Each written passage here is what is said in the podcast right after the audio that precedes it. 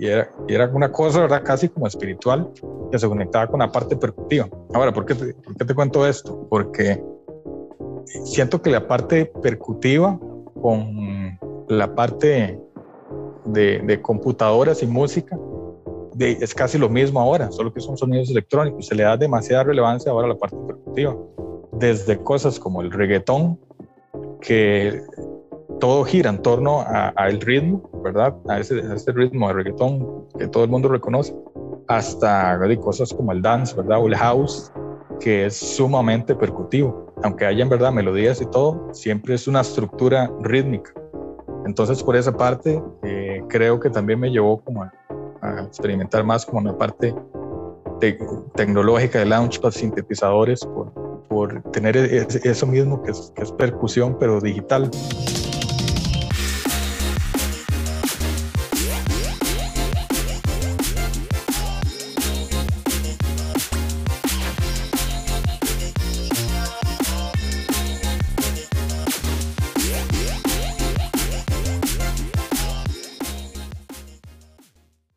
Hola mundo, hola Latinoamérica, bienvenidos a un episodio más de Hablando Nerdy. En este episodio nos acompaña desde Costa Rica Gabriel Arias, también conocido como Mono Futuro, su nombre artístico como músico electrónico.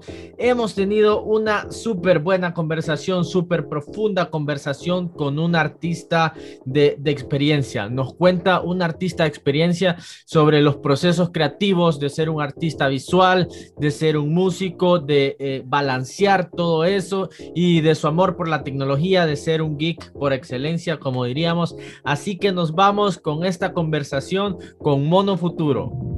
Este episodio de este podcast es traído por Chiqui Coders, nuestro programa de clases en vivo de programación y desarrollo de videojuegos para niños. Conoce más en nuestra página web www.nerdypunk.com. Hola a todos, bienvenidos a un episodio más de Hablando Nerdy. El día de hoy nos acompaña desde Costa Rica Gabriel Arias, también conocido como Mono Futuro, un artista súper, súper eh, versátil. Ya nos va a contar Gabriel sobre todas sus capacidades. Yo lo conocí eh, a él hace un tiempo y súper genial todo el trabajo que está haciendo. ¿Qué tal, Gabriel? ¿Todo bien por allá?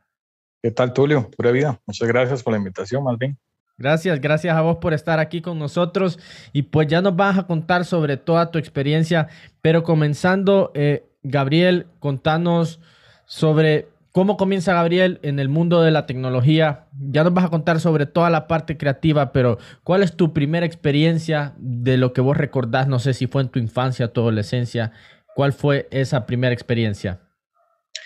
Sí, qué vacilón, ¿verdad? Porque en realidad siempre pasa como en la infancia algo que uno le llama la atención y ahí empieza como a involucrarse en las cosas. Bueno, en mi caso, eh, a mí siempre me gustaron las máquinas y las computadoras me acuerdo de desde muy pequeño, teniendo cinco años, tal vez traveseaba una grabadora que tenía mi papá y em, empezaba a grabar cosas, en verdad, en mi mente música, en mi mente de niño, y en eso descubrí que podía grabar otra cosa encima de la que yo había grabado anteriormente, entonces ahí fue cuando dije, mm, qué interesante. Entonces, eh, tal vez desde ahí, digamos, me, empezaron a llamar todas estas cosas como de tecnología, porque me di cuenta que podía hacer algo multitrack en una grabadora de, hace siglos, casi, sí, de hace años. Entonces, eh, ese fue como uno de los primeros recuerdos que tengo como con cosas tecnológicas que, que me he pasado obsesionado todos los días, digamos. Y, y eso fue como, como a qué edad, Gabriel, empezar vos a experimentar con este tipo de cosas. Ah, eso fue como un recuerdo que tengo como a los 5 o 6 años, digamos. Ya, ya días. Entonces, ya días, vos ya estabas experimentando a, a, a, ver cómo utilizabas la tecnología para algo creativo, ¿verdad? Otro nivel. Y vos, vos, man, cuando llegaste a tu adolescencia, yo ya conocí a Gabriel, estuvimos hablando la vez pasada y me contó que eh, él estuvo en el campo académico de la música. Entonces, además de ser un geek, de ser un apasionado, eh, ¿en qué momento dice Gabriel, bueno, eh, eh, a mí me pasó, yo te lo dije, a mí me pasó también, yo también he sido fanático de la tecnología, pero en mi adolescencia también me fui por el lado académico de estudiar música, pero ¿cómo te sucede a vos, man? ¿Cómo, cómo te sucede para irte por ese lado? Sí, bueno, fue hace años, pero recuerdo que estaba estudiando música como en una institución que era, eh, era relativamente pequeña, pero tenía profesores muy buenos. Y en eso, esos mismos profesores me di cuenta que estudiaban, eh, que daban clases en, en la Universidad de Costa Rica y también eran alumnos. Entonces ahí era donde se hablaba, ¿verdad?, de entrar a, a la famosa etapa básica. Yo estaba en guitarra clásica, ¿verdad? Entonces ahí surgió la oportunidad como de, de pasar esa institución pequeña a empezar a estudiar ya de forma académica guitarra clásica en la, guitarra clásica en la UCR. Eh, y bueno, en eso eh, ya como pasaron los años y me empezó a llamar la atención el diseño y todo esto, más que todo porque yo vengo de una familia, ¿verdad?, de diseñadores. Mi papá es diseñador, mi hermano mayor es diseñador también. Entonces ya había una, Mac en la casa, que era de esas Mac Índigo de los noventas, de que esa cosa llegó a la casa y yo, yo dije, pero ¿qué es esto? Digamos, entonces ahí fue cuando empecé como a travesear y todo esto y me fui como involucrando más en ese campo porque al mismo tiempo me, me interesaba mucho como el lenguaje de la creación gráfica, digamos, o de la comunicación visual. Y ahí fue cuando hice la transición pero aún así, digamos, siempre como que he estado ahí arrastrando la parte musical, casi me ha ido. Pero, ¿qué otro nivel, man, que, que vos hablas sobre toda esa influencia familiar? Eh, no mucha gente, como decís, tuvo una de esas Mac que inspiraban para trabajar en ellas y todo. ¿Qué otro nivel, man, que, que tu contacto es desde pequeño, pues? Y vos me estuviste contando, man, que pasaste a la parte académica pero también me contaste que estuviste en el campo de, de, metal, de rock, estuviste como ah, guitarrista. Entonces, ¿cómo, ¿cómo sucede eso, man? ¿Vos primero sos guitarrista de rock y pasás a lo académico o, o al revés? Creo que iba de la mano, digamos, en ese momento, cuando estudiaba guitarra clásica, también me gustaba la guitarra eléctrica, ¿verdad? Entonces, uno eh, iba atravesando, eh, viendo cosas, escuchando discos, de música, todo esto, y creo que mi primera banda así de metal, la hice que a los 16 años. Y eh, es un recuerdo muy curioso porque eh, como era menor de edad, no podía entrar a los bares, pero habían bares interesados en que la banda de nosotros tocara en esos lugares. bienvenido al club, bienvenido al club de, de, los que fuimos músicos menores de edad y no nos dejaban entrar. Sí, yo también conozco esa experiencia. Me imagino, me imagino, pero, pero ¿qué otro nivel, man, que, que decís que fue de la mano? Y ya nos vas a contar cómo llegás vos, porque me imagino que fueron varios años después que tocaste el tema de los sintetizadores, ¿verdad? Pero, porque a mí me pasó parecido, yo hablaba con Gabriel y yo le decía, hey man, nosotros tenemos una historia bastante parecida. Yo pasé de la música y me fui a estudiar diseño. ¿Qué sucede, eh, Gabriel, para que vos digas eh, cuál es tu introspección? Eh, me gustaría conocer esa parte de, en la que vos decís, bueno, dejo esa parte artística a un lado, la hago a un lado, me voy a ir por la parte de diseño, trabajar más con computadoras y ese tema. ¿Qué sucede con tu vida ahí? Sí, creo que tal vez lo que tuvo una gran influencia fueron las películas. Siempre me ha gustado también la narrativa visual y el filme y cómo se decía tanto simplemente con presentar una escena. Eh, mi papá desde pequeño eh, nos ponía películas de ciencia ficción, entonces yo crecí viendo Alien, Depredador, El planeta de los simios, Volver al futuro, entonces creo que de toda parte ya la venía arrastrando y cuando me topé con el lenguaje gráfico, eh, de, me terminó como de, explotar, por decirlo. Y a mí me pasa también, ¿verdad? Como esta parte que uno es disperso, ¿verdad? Y está interesado en todo. Entonces quiere en eso meterse en todo, pero al fin, al final del camino hay que escoger tal vez una cosa o dos, por lo menos. Mucha. Ajá. Pero sí, tal vez en ese momento me interesaba mucho esto de, de contar historias eh, con escenas y, y gráficas. Sí, otro nivel, man. A mí me pasó parecido, como decís. Yo también me metí al rollo de estudiar animación 3D en esos mismos tiempos del diseño, porque lo, quería, eh, lo que yo quería era contar historias en ese momento. Porque es que lo que quiero conectar ahí es que creo que un montón de gente tiene un, un montón de historias parecidas. Al final del día, en el fondo, lo que sos es un artista, pues por donde lo quieras agarrar, ya sea que agarres una computadora, agarres una guitarra, agarres una brocha, la semilla que traes adentro es la de artista, pues, y, y, lo vas a usar por donde te vayas. Y cuando entras al campo, man, al campo de diseño, ¿cómo es eso, man? ¿Cómo es eso? Vos decís, oh, quiero, ya puedo diseñar mis, mis, propias creaciones, mis propias ilustraciones y contanos cómo ha sido, para qué le has dado uso. Eh, Gabriel tiene ahí en el fondo, si todos pueden ver, los que nos están viendo en video, eh, los que nos están viendo en audio, pues lastimosamente no, no, lo pueden ver, pero sería genial que lo pudieran ver en la versión video. Tiene ahí un par de ilustraciones, un par de creaciones. Contanos, Bosman, cómo ha sido ese proceso de acompañar eh, esa parte porque me dijiste que eran portadas, ¿verdad? Entonces, ¿cómo fue el proceso creativo, man, en el que vos decís ahora, quiero ilustrar, quiero ilustrar? Sí, bueno, en realidad no me considero como ilustrador como tal, pero sí me gusta mucho como el lenguaje gráfico. Em, en, de cuando empecé a trabajar en esto, sí fue como más en ámbitos publicitarios, ¿verdad? Más como directamente la parte comercial este, que es un poco más rápido, hay menos espacio para la parte artística, sino que es más como parte de producción rápida y eficiente para anuncios. Em, igual, creo que a todos los que trabajan en esto les pasa que, que del paralelo siempre van trabajando como que sí en realidad les gusta, digamos, y eso tal vez lo ven como el trabajo, lo que les da el sustento del día a día y, y ya con el tiempo y teniendo así conversaciones con colegas, con amigos, inclusive con mi hermano, que es, que, es ambas, amigo y colega, eh, siempre tocamos ese tema, digamos, que por qué, por qué nos vamos a lo que no nos gusta hacer eh, y lo vemos como un trabajo y pasamos frustrados toda la vida y paralelo eh, dejamos más bien la, pasión que en realidad lo que puede explotar, digamos, esa... Cabal esa cosa de que, que une las ambas, ambas, digamos, eh, el sustento y lo que a uno eh, le gusta hacer. Y bueno, adelantándome un poco, este es un trabajo que hice para una banda que se llama Side of Emptiness, que es de metal, uh de acá de Costa Rica, que han estado en Europa, Centroamérica, un montón de lados, Noruega, Japón.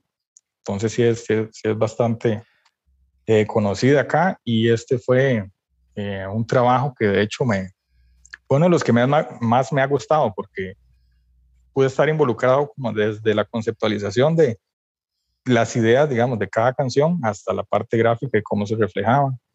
Y este último trabajo que se llama Redemption, que ya está en todas las plataformas digitales también por si lo quieren ir a escuchar, es, es eh, más, ¿verdad? Como de lo que a mí me gusta hacer, es más para la parte geek, ¿verdad? Tiene mucho de ciencia ficción, muchas historias de ciencia ficción, eh, muchas influencias de películas, cyberpunk, ¿verdad? Todo, todo esto que, que uno siempre anda ahí, ¿verdad? Guindado.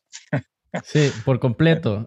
Sí, que a, quién se lo decís, ¿verdad? Que tiene, anda guindado el cyberpunk. Sí, exactamente.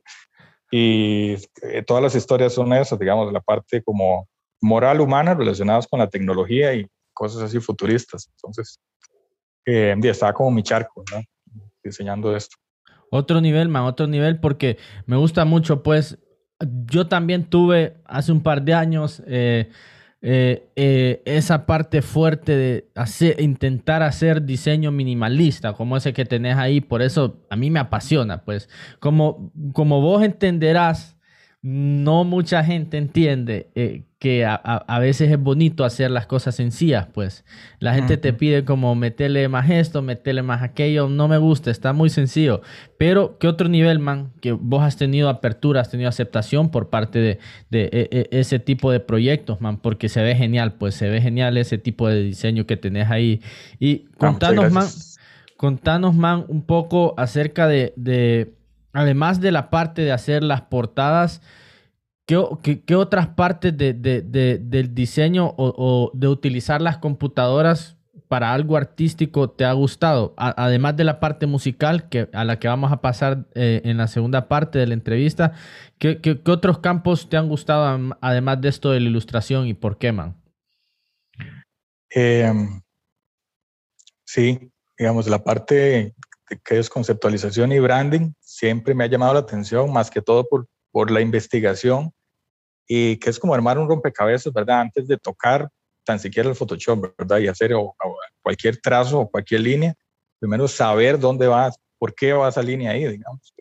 Pues, por ejemplo, esto que mencionabas de, de la línea que es como más plana, eh, tiene que haber una razón detrás, por ejemplo. O si, si es más texturizado y más complejo, también tiene que haber una razón detrás. Entonces, eh, como para hablar más, más tequi, así de la parte tequi, si se relacionan, digamos, todos los lenguajes que, que, uno cree que a veces están por separado, más bien llegan, llegan a unirse en ciertas áreas y crean algo nuevo. Otro, otro nivel, como decís, se interconectan un montón de cosas ahí y, y, uno, no, uno le cuesta decidirse. No sé si a vos te pasó también que en algún momento dijiste, bueno, también quiero aprender a programar, me atrae eso. ¿Y, y, cómo fue también e-, ese proceso, Gabriel, de, de que se te pasara por la cabeza eso? Sí, que es interesante porque eso ayuda también, ¿verdad? Como a, a, que uno decida si ese es el camino o no que uno quiere tomar. Eh, igual en empresas de publicidad me ha tocado como a aprender lo básico de código, por ejemplo, para programar banners, banners web, banners HTML5, eh, hacer pequeñas interacciones con botones.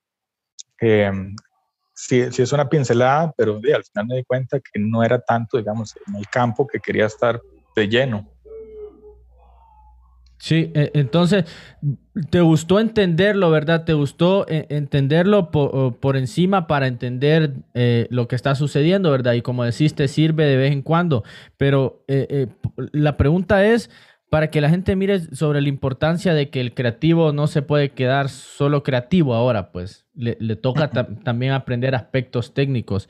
Y, de, esos aspectos técnicos también, además de HTML, eh, creo que me habías contado que te había traído un poco de Java. ¿Cómo, sentiste la experiencia? Porque no sé, no sé si será verídico el tema de que unos tienen un lado del cerebro más desarrollado, los creativos, y los que son de números tienen el otro. Entonces, vos, lógicamente, diría un psiquiatra, un psicólogo que tu lado del cerebro es el creativo. Entonces, ¿cómo fue el golpe, e, e, el golpe cultural, eh, de técnico, de, entrar a la programación e intentar eh, entenderla? Porque a mí me pasó, pues me, pasa, me sigue pasando, pues no se me facilita. Yo le digo a la gente, influye más el estudio en esto, pero para vos, ¿cómo ha sido el tema? Eh, tal vez por necesidad, sí aprendí como algunas cosas. Creo que es siempre importante, digamos, tener una base de, de, qué se trata, digamos, este lenguaje, qué es lo que puede hacer eh, como conocimiento general, ¿verdad? Pero ya cuando, que si uno se empieza a involucrar, se va dando cuenta, digamos, si, si es lo de uno o no. Eh, en esto yo sí creo, digamos, que las, las personas tienen como su perfil y van a, eh, sus decisiones van a estar basadas, ¿verdad? En toda esta parte emocional, influye también con, en escogencia de, profesiones o de, em, eh, cualquier área, digamos. Pero sí, sí topé como con pared, digamos, sí, sí aprendí varias cosas de, de programación y ya, ya hoy en día digo, no, qué aburrido esto, no, no lo que me gusta, digamos. Sí, pero, pero, está bien, pues, porque lo experimentaste. Lo importante es experimentarlo y, y, ver si te gusta o no te gusta. Y vos, man, me imagino, no sé si a, vos te sucedió como a mí, yo dejé la música por completo cuando me paso al diseño. No la dejo ni de hobby, ni, ni de, ni de, ni de, por ningún lado. Yo la corté por completo porque yo, le digo a la gente, mira, estudiar música, ser músico académico es como una novia loca o estás con ella o, si estás medio con ella te va a quebrar la cabeza. Entonces, ah, para mí fue difícil pues manejar las dos cosas, pero al tiempo regresé. Al tiempo regresado, también regresé como vos a hacer cosas de música electrónica, con cosas de tecnología. Eh, eh, ya uno madura, pues en aquel momento yo estaba más joven y no podía hacer las dos cosas al mismo tiempo, pero no sé vos si te mantuviste o cómo sucedió la transición en la que vos empezás a decir, bueno, quiero también entrarle de lleno a la música, pero ahora lo voy a hacer de manera electrónica con computadoras? Sí, creo que nunca se fue, digamos, siempre, siempre he estado al menos, digamos, traveseando con computadoras, eh, aunque sea programas, eh, plugins, eh, herramientas nuevas de música. Siempre, digamos, he tenido instrumentos eh, en mi casa. Entonces no es como que esto fue por completo. Tal vez en la parte de, y de un tiempo para acá sí ya decidí como poner mi música en Spotify y ser constante con las canciones, porque me, me pasa mucho también, ¿verdad? Que uno a veces eh, quiere como salir cuando, cuando todo sea perfecto y eso nunca va a pasar. Entonces decidí eh, empezar a publicar de lo que me gusta y, y, ahí que pase lo que tenga que pasar, digamos. Sí, no. Pero sí, no, nunca, nunca dejé del todo esa parte. Sí, otro nivel, otro nivel que vos nunca la dejaras del todo, man, porque yo sí la dejé del todo en algún momento, hasta hace poco regresé a, hacerlo de manera electrónica y vos, man, mm. cuando ya tomás la computadora y empezás a experimentar, porque tu fuerte es la guitarra, yo sé que tu fuerte como instrumentista fue la guitarra, ¿verdad? ¿Y en qué momento vos decís, bueno, voy a empezar a probar launchpads, voy a empezar a probar sintetizadores. ¿Y cómo fue toda esa experiencia, man, de empezar a comprar el equipo y experimentar con él? Eh, tal vez sí, creo que lo que, lo que creo que, que fue el detonante fue que más bien siempre me ha interesado más la percusión. Eh, muy de niño tuve una batería, entonces, eh, bueno, ahí al par de años la, la, vendí estuve en clases eh, y ahí siempre he tenido como pequeños instrumentos de percusión que me llamaban la atención, ¿verdad? Pero uno hay como ir probando. He tenido como darbucas, canjiras, eh, yembés, cosas así. Eh, un tiempo también me involucré con unos amigos que tenían una, como un, grupo de percusión africana. Y ahí fue cuando entendí como muchas bases de dónde venía como la percusión de cosas primitivas, ¿verdad? Y por qué se estructuraba de esa forma y cosas interesantísimas, ¿verdad? De que eh, en África del, del, este o del oeste, no me acuerdo, estructuraban esos ritmos según las vivencias que ellos tenían. Entonces, cuando iban a pescar, tenían un ritmo especial para que la gente se preparara emocionalmente para ir a pescar. Eh, otro que es como muy pesado, que, me gusta mucho, que se llama Soco, eh, que es un ritmo que tocaban cuando los adolescentes pasaban a ser hombres. Entonces, creo que en ese, en ese momento los circuncisaban, ¿verdad? Sí, sin anestesia, y era un ritmo que los preparaba emocionalmente para no sentir dolor, ¿verdad? Y que la adrenalina fluyera y, y, era, era, una cosa, ¿verdad? Casi como espiritual, que se conectaba con la parte percutiva. Ahora, ¿por qué te, por qué te cuento esto? Porque siento que la parte percutiva con la parte de, de computadoras y música es casi lo mismo ahora, solo que son sonidos electrónicos. Se le da demasiada relevancia ahora a la parte percutiva. Desde cosas como el reggaetón, que todo gira en torno al ritmo, ¿verdad? A ese, ritmo de reggaetón que todo el mundo reconoce, hasta cosas como el dance, ¿verdad? O el house, que es sumamente percutivo. Aunque haya en verdad melodías y todo, siempre es una estructura rítmica. Entonces, por esa parte, eh, creo que también me llevó como a, a experimentar más como una parte tecnológica de Launchpad, sintetizadores, por, por tener e, eso mismo que es, que es, percusión, pero digital. Creo que por ahí fue cuando me empezó a gustar toda esta parte. E, eso fue lo que te atrajo por completo, el, el, ritmo y, y, transmitirlo por, por medio de computadoras. Y eh, esa parte la empezás a trabajar vos, sentís que te sentís más a gusto. ¿Y qué tal te sentís de retado cuando te toca a, empezar a hacer melodías, manejar los sintetizadores encima de esta parte rítmica. ¿Cómo fue para vos todo ese proceso creativo? ¿Y cómo fue, Gabriel, en qué momento vos decís, bueno, quiero hacer mi música? Eh, y quiero, eh, ¿en qué momento te quitas esa inseguridad que tenemos todos de lanzar nuestras creaciones al mundo? ¿Cómo, fue todo ese proceso creativo para vos? Eh, de, tal vez como venía con, conocimiento básico de, de mis estudios, digamos, de música, sí ya más o menos entendía como muchas cosas de teoría, de melodías, de armonía, eh, de cómo se, se, entrelazan las cosas.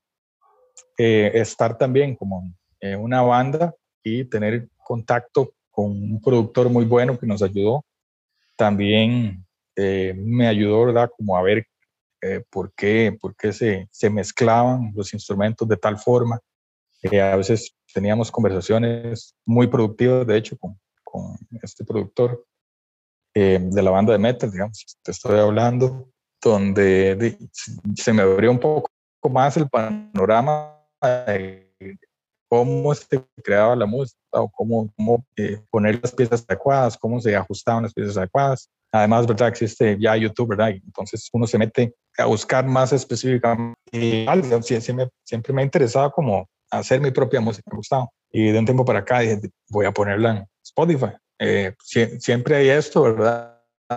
De que creo que todos lo tenemos, suena terrible, pero es simplemente lanzarla, digamos. Creo que equivocarse es más bien lo que puede hacerlo a uno crecer. Sí, sí, por completo, como decís, equivocarse es lo que puede hacerlo a uno crecer. E, eso es a lo que nos meten tanto miedo, pues, al fracaso, a que no esté totalmente perfecto para lanzarlo al mundo y es de quitarle eso a los niños, pues, es de quitarle ese miedo al fracaso para que se animen, se animen a, crear, a fundar algo, a crear una música, crear una animación, crear una ilustración sin miedo, pues sin miedo a lo que vayan a pensar. Pero qué buena onda, man, cómo lo decís todo. Y cuando vos empezás a hacer tu música, man, que ya nos vas a, contar un poco más eh, estructurado de, todos los campos de géneros que estuviste trabajando. eh, eh vos empezás a trabajarla eh, en computadora y qué herramientas empezás vos eh, a utilizar, que, eh, de, ya sea de programas o de hardware, de gear, que, cuáles son las herramientas que vos utilizás como, como ahora como músico digital.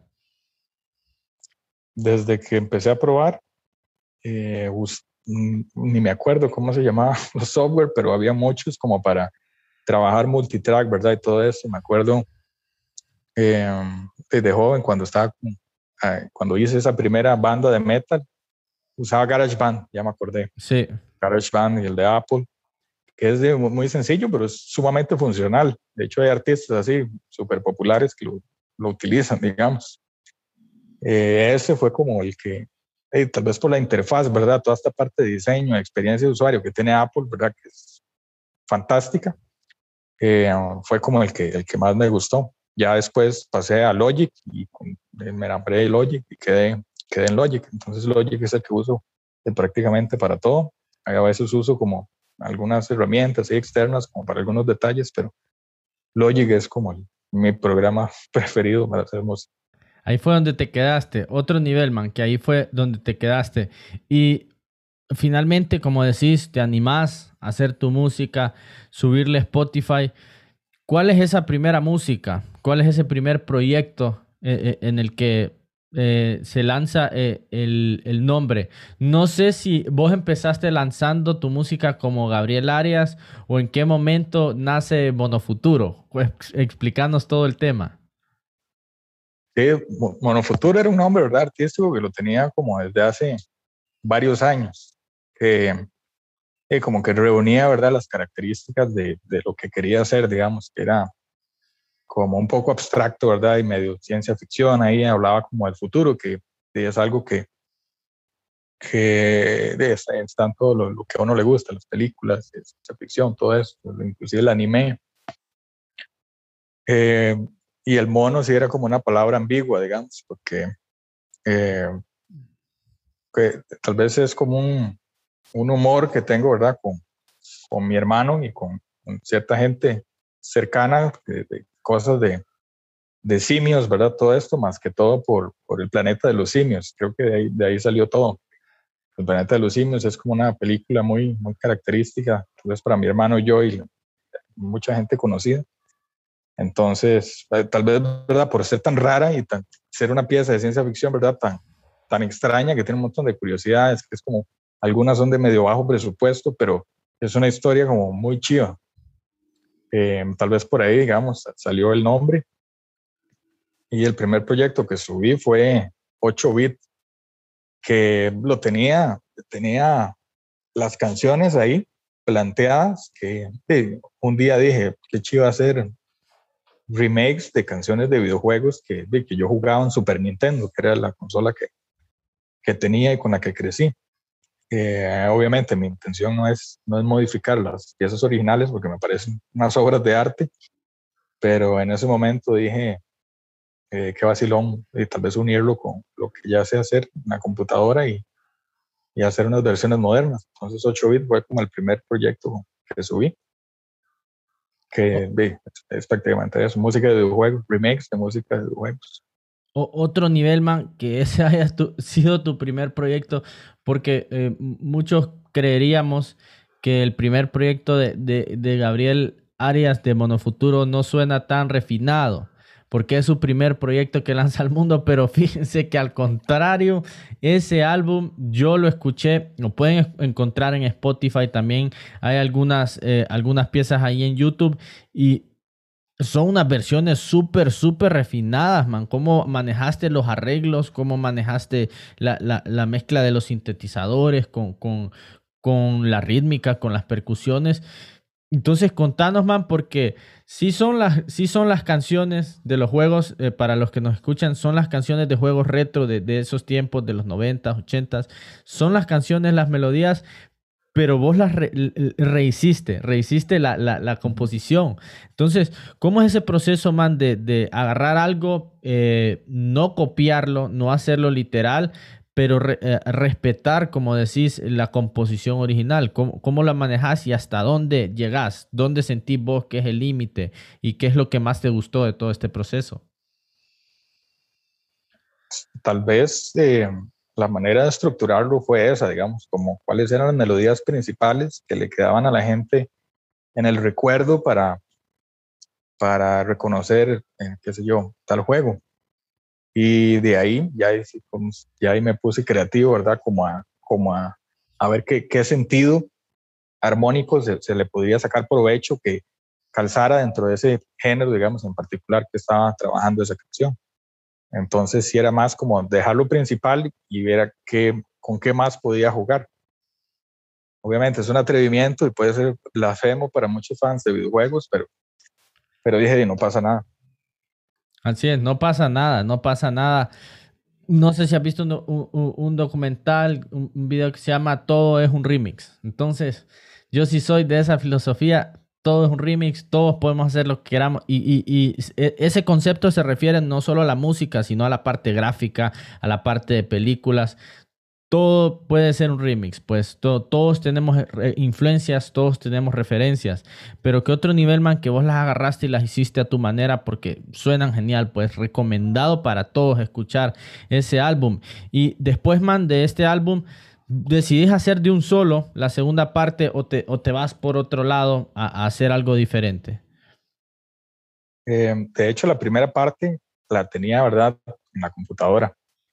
que ya habían pasado varios años. Y cuando la subí a, Spotify, empiezo de una vez a hacer la segunda parte, el segundo volumen, porque la primera parte solo tiene eh, tres, cuatro canciones, creo. Y dije, bueno, voy a sacarle más provecho. Además es algo que me gusta hacer y empecé a hacer como más. Sí, otro nivel que, que lo hiciste de un solo. Entonces, ese fue tu siguiente proyecto, la, segunda parte. Y en ese, ¿cuántas rolas plasmaste ahí? ¿Cuántas fueron? Eh, hasta a mí se me olvidó. no, hay problema. Entonces vamos, vamos a dejar ahí con la incógnita para que, para que mejor lo vayan a escuchar, para que mejor lo vayan a escuchar Spotify los que están pendientes del podcast. Y después de este proyecto, man, he visto que has estado trabajando otros, he visto que has estado trabajando otros conceptos eh, que tal vez cualquiera que escuchó tu música anterior diría como que estos son conceptos más crudos. Entonces, eh, eh, ¿cómo es ese proceso, man, de manejar esa variedad de géneros más? ¿Cómo haces el cambio de chip para pasar de una cosa a la otra?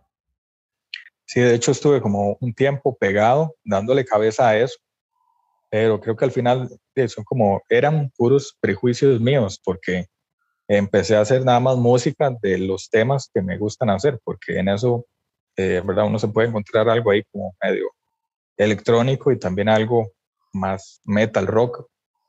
Em, entonces, eh, le di cabeza y ya viendo, digamos, como la tendencia donde los géneros cada vez se desvanecen más y lo que lo que tiene sentido ahora son como los moods, ¿verdad? En qué mood este, existe este artista. no lo vi problema, digamos, como que empezara a, a, en eso que sonara diferente, pero que fuera válido, digamos, eh, con lo que trataba de comunicar.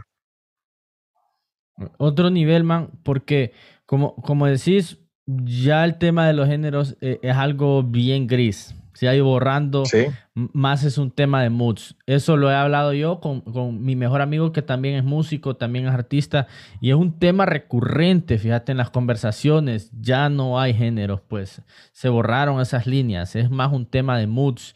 Pero qué buena onda, man. Y también hablando de tu música, man, porque yo he estado viendo el trabajo de, de Monofuturo si ustedes se meten a su Instagram, se meten a su YouTube, van a ver que está igual de refinada, igual de trabajada la parte auditiva, la parte de producción, tanto como la parte visual, man. Entonces, ¿Cómo es todo, todo, todo, ese manejo, man? Porque me imagino que debe ser genial, pues. A mí me encanta manejar. Yo te dije a vos, yo soy controlador, Gabriel. Yo soy controlador. Si voy a tirar un podcast, yo quiero editarlo, yo quiero hacer el branding, yo quiero eh, ver qué música se pone en cualquier onda. Y no porque soy controlador, porque no me gusta compartir, sino porque me gusta manejar el todo de, de, de, de algo así. Entonces, ¿qué otro nivel, man? Porque tu, tu, la parte de tu diseño es otro nivel, pues. La parte de tu diseño es genial. Entonces, ¿cómo decidís vos manejar, man, esa parte de tu diseño, de tu música, hablando del tema de los moods y todo? ¿Cuál es tu proceso creativo por ese lado? Creo que esa parte fue como más natural, ¿verdad? Como, como que dije, bueno, puedo hacer esto y puedo hacer música. Entonces, si ya trabajo con, con, con varias herramientas de conceptualización, eh, ¿por qué no eh, entrelazarlas? Entonces, a veces herramientas que usaba para hacer conceptualización de branding, la usaba exactamente igual para hacer una canción, a ver qué pasaba o a ver qué, caminos podía agarrar. Eh, entonces, bueno, ahí fue cuando pude como resolver esa parte de, tener un concepto y hacer la música y también la parte gráfica para que fueran amarrados. A fin de cuentas, ¿verdad? Es, es una historia, un mensaje, lo que uno quiere poner, ¿verdad? Ahí en, en Internet. Entonces, lo que cambia son las herramientas. Igual como hablamos ahora eh, de los lenguajes, ¿verdad? Y todo esto de Java, que uno ve una partitura y es como lo mismo, nada más que trasladado a, sonidos. Así es. Lo mismo, diferentes lenguajes, así como lo decís, man. Son diferentes lenguajes creados por los seres humanos para diferentes tipos de cosas. Pero que una onda, man, me parece genial, bastante, bastante eh, denso el tema de que decís. Yo a veces agarro conceptualización de la parte gráfica e intento aplicarla a la parte musical. Explícanos un poco más de eso, man. Danos un ejemplo sobre cómo has hecho algo, algo de ese tipo. Eh, creo que fue como experimental, ¿verdad? Al principio, em, por ejemplo, procesos gráficos como establecer keywords o territorios temáticos en donde va a convivir, entre comillas, donde iba a convivir un branding, por ejemplo, ¿verdad? Que uno tal vez establece como ese marco em, de, de, ideas, keywords, este, como un mood board. Eh, todas estas herramientas, digamos, eh, las es igual, pero ¿qué pasaría si el resultado final es más bien la música o cómo se podría eso entrelazar y trasladar a esa parte? Entonces ahí fue donde me empezó como a, a hacer sentido y a funcionar muchas de las herramientas, ver qué usaba, qué no, qué sí tenía sentido para esto y así. Yo creo que es, es más, más experimental, ¿verdad? Es, es más de, de jugar con las herramientas, a ver qué pasa y qué le funciona a uno, porque que tampoco es como una fórmula que se puede aplicar a todos los contextos. Sí, como decís, no, no es una fórmula, no es una ciencia exacta, no es una ciencia exacta eh, hacer algo así, pero, pero ¿qué otro nivel, man, que te animaste, pues, a utilizar ese ah. tipo de conceptos? Perdona, si tal vez un ejemplo más claro es, de hecho, este trabajo, digamos, que esa misma conceptualización sirvió para la composición musical y para las piezas gráficas. Entonces, ahí fue cuando ya lo empecé a aplicar como proyectos más, más más sólidos. Otro nivel, man. Otro nivel que partir de un lado para irte a otro. Yo entiendo de lo que estás hablando. A veces uno para, para poder eh, plasmar algo necesita plasmar algo antes, que sea como la semilla que le, da la, la, estructura a ese proyecto más grande. Pero sí te entiendo de lo que hablas, man. Sí te entiendo de lo que hablas de usar las herramientas de esa manera. Y vos, man, ahora contarnos en, esta parte de la entrevista, ya que nos contaste un poco sobre tu música, invitados todos a escucharla, eh, tus influencias, man.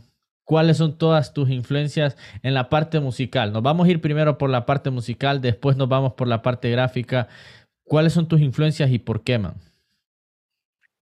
Eh, sí, puedo, hablarle de gustos musicales, porque siempre me gusta, ¿verdad? Como esto que hablábamos, trasladar un lenguaje que tal vez no tiene que ver a la parte de música. O sea, por ejemplo, que,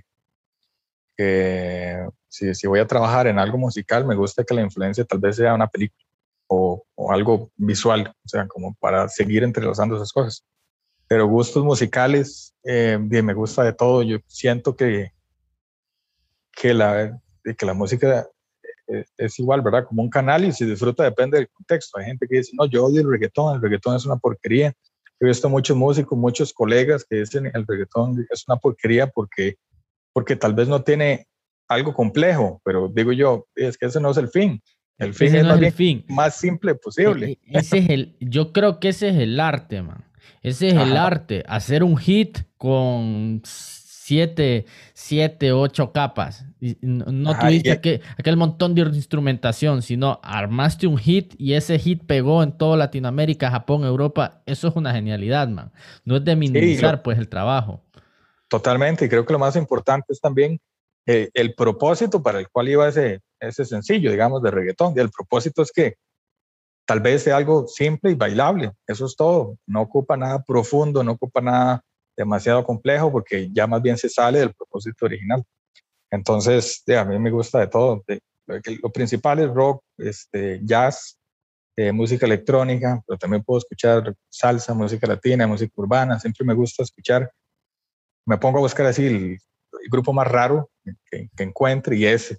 Hace poco encontré uno que se llama ¿cómo es? Clowncore, creo, que es eh, como una cosa ahí medio absurda, pesada y, como con jazz, cosas así me gusta mucho a veces como investigar o, ver, ver, ver, qué hacen, digamos, ver cuál es la propuesta nueva.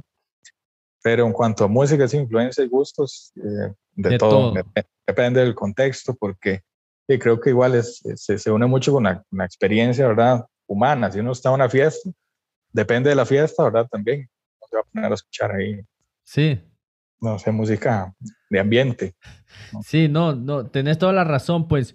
Y parte de, lo que es crecer como ser humano y irse haciendo adulto, eh, porque uno, como decís, cuando está más joven como músico, le parece que solo lo que uno toca es bueno y, y, ah, el resto de música es basura.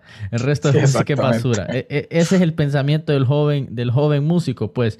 Y que otro nivel, porque a mí me, también me pasó esa transición, como decís, en la que yo fui diciendo, bueno, tiene, tiene, eh, se, se, merece respeto estos otros géneros, pues. No solo lo que yo hago, solo lo que yo tocaba, lo que me gusta, eh, tiene su grandeza, pues. La simplicidad, como decís, también puede ser algo difícil de lograr, no, no, es, no, es, no es algo que cualquiera hace, pero que otro nivel, man, que hablas así tan abiertamente de yo escucho de todo. Porque hay dos tipos de personas, los que dicen yo escucho de todo un poco y se refieren solo a reggaetón y un poquito de rock español. Pero también están los que dicen de todo como vos, que es yo te escucho desde jazz, como decís, hasta reggaetón, dependiendo del contexto. Es algo de abrirse, pues creativamente no se sabe de dónde puede venir una influencia, algo creativo. Y viendo acerca del tema, man, porque yo estuve viendo todo tu manejo de tu marca, de tu branding, de tu proyecto Monofuturo, veo que hay una, fuerte, una fuerte influencia del cyberpunk. Entonces, contando sobre cuál es tu conexión cómo llega a vos el cyberpunk, el vaporwave, por donde lo quieras agarrar, pues, eh, porque a mí me pasó igual, pues, el que conoce el proyecto Nerdy Punk es como, sí, no pudo ser más obvio, eh, eh, no pudo ser más obvio esta gente en hacer un proyecto que suene, se mire cyberpunk. Entonces, para vos, ¿cómo es, man? ¿Y por qué te empieza a llegar también este, este estilo? creo que es como lo mismo que conversábamos, ¿verdad? Todas las cosas de ciencia ficción, este, más que todo películas. A mí me encantan las películas, me encanta investigar sobre narrativa visual, desde cosas, ¿verdad? De por qué este plano sigue este, o ¿qué, qué quiere decir cuando este plano cambia a este otro, qué me está diciendo visualmente, todas esas cosas.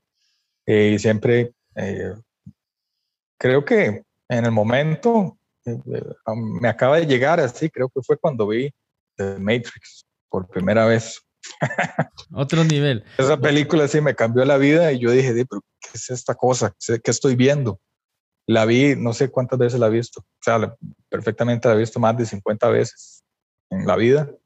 Creo que fue ese es el momento donde, donde me, me, fui por eso, por ese ride, digamos, de, de que me gustaban los cyberpunk, este, sci-fi, unas cosas futuristas, eh, todo esto como de ser medio, eh, ¿cómo se llama? Eh, como de investigar sobre tecnologías nuevas, saber qué hacen, esto, por lo menos estar empapado creo que toda esa parte es, como lo que le ha influido a uno, los gustos.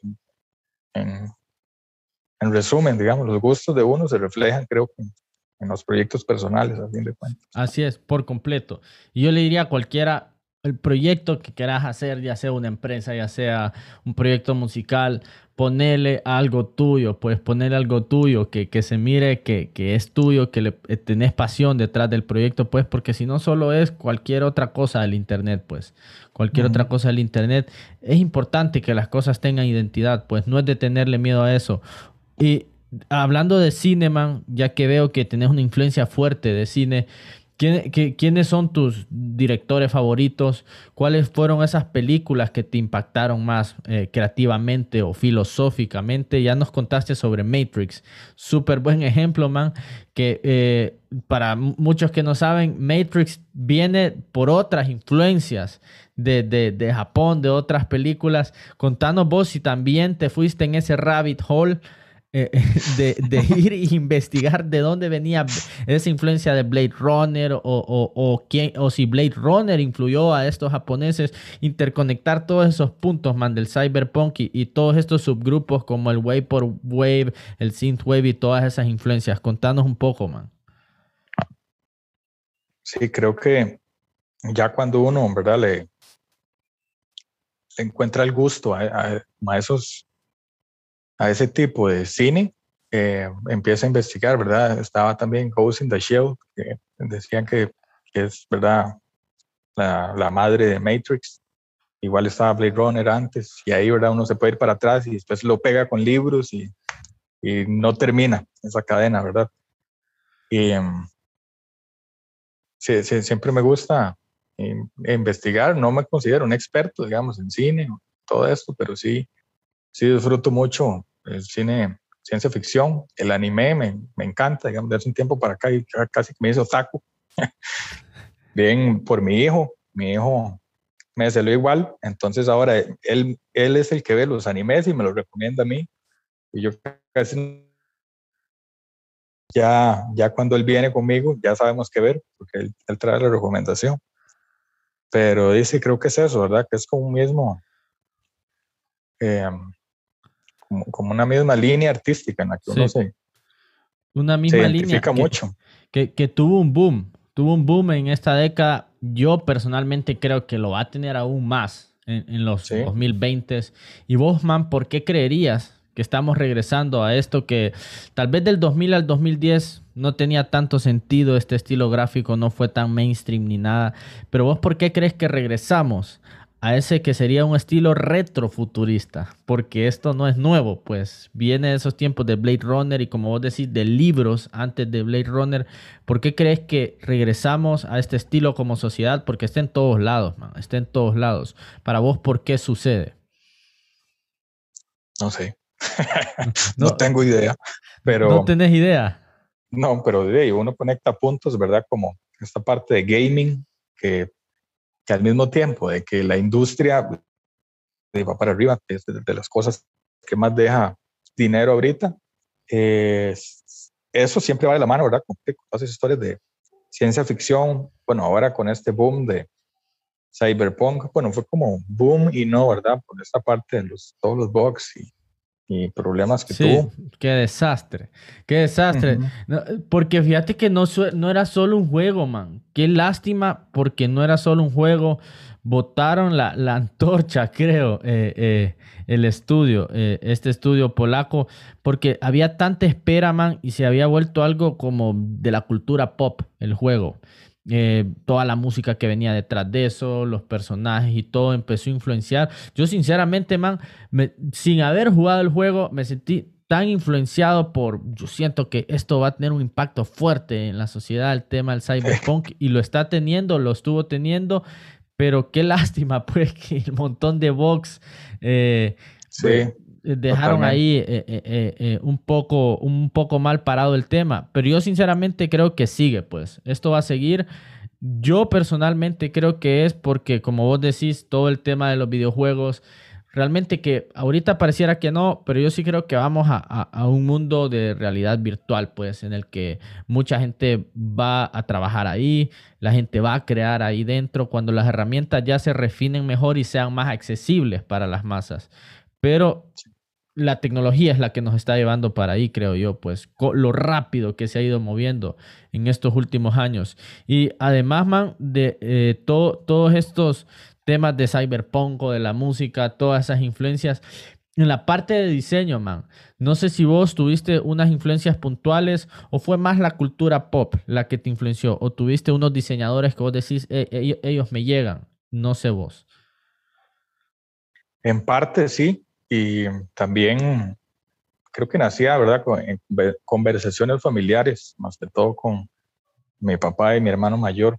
Este, ahorita, digamos, de los que recuerdo, tal vez Lance Wayman, que es eh, de como, si, siempre sale, ¿verdad?, en, la mesa, de la, conversación, tomando café, siempre, siempre sale Lance Wayman, porque tal vez eh, es como al menos para mí y mi hermano, que es con el, que más converso de esto, eh, es como una capacidad de, síntesis de la información, ¿verdad? Y trasladarlo en un lenguaje visual que uno se siente, ¿verdad? Como, que no sabe nada de diseño, más bien.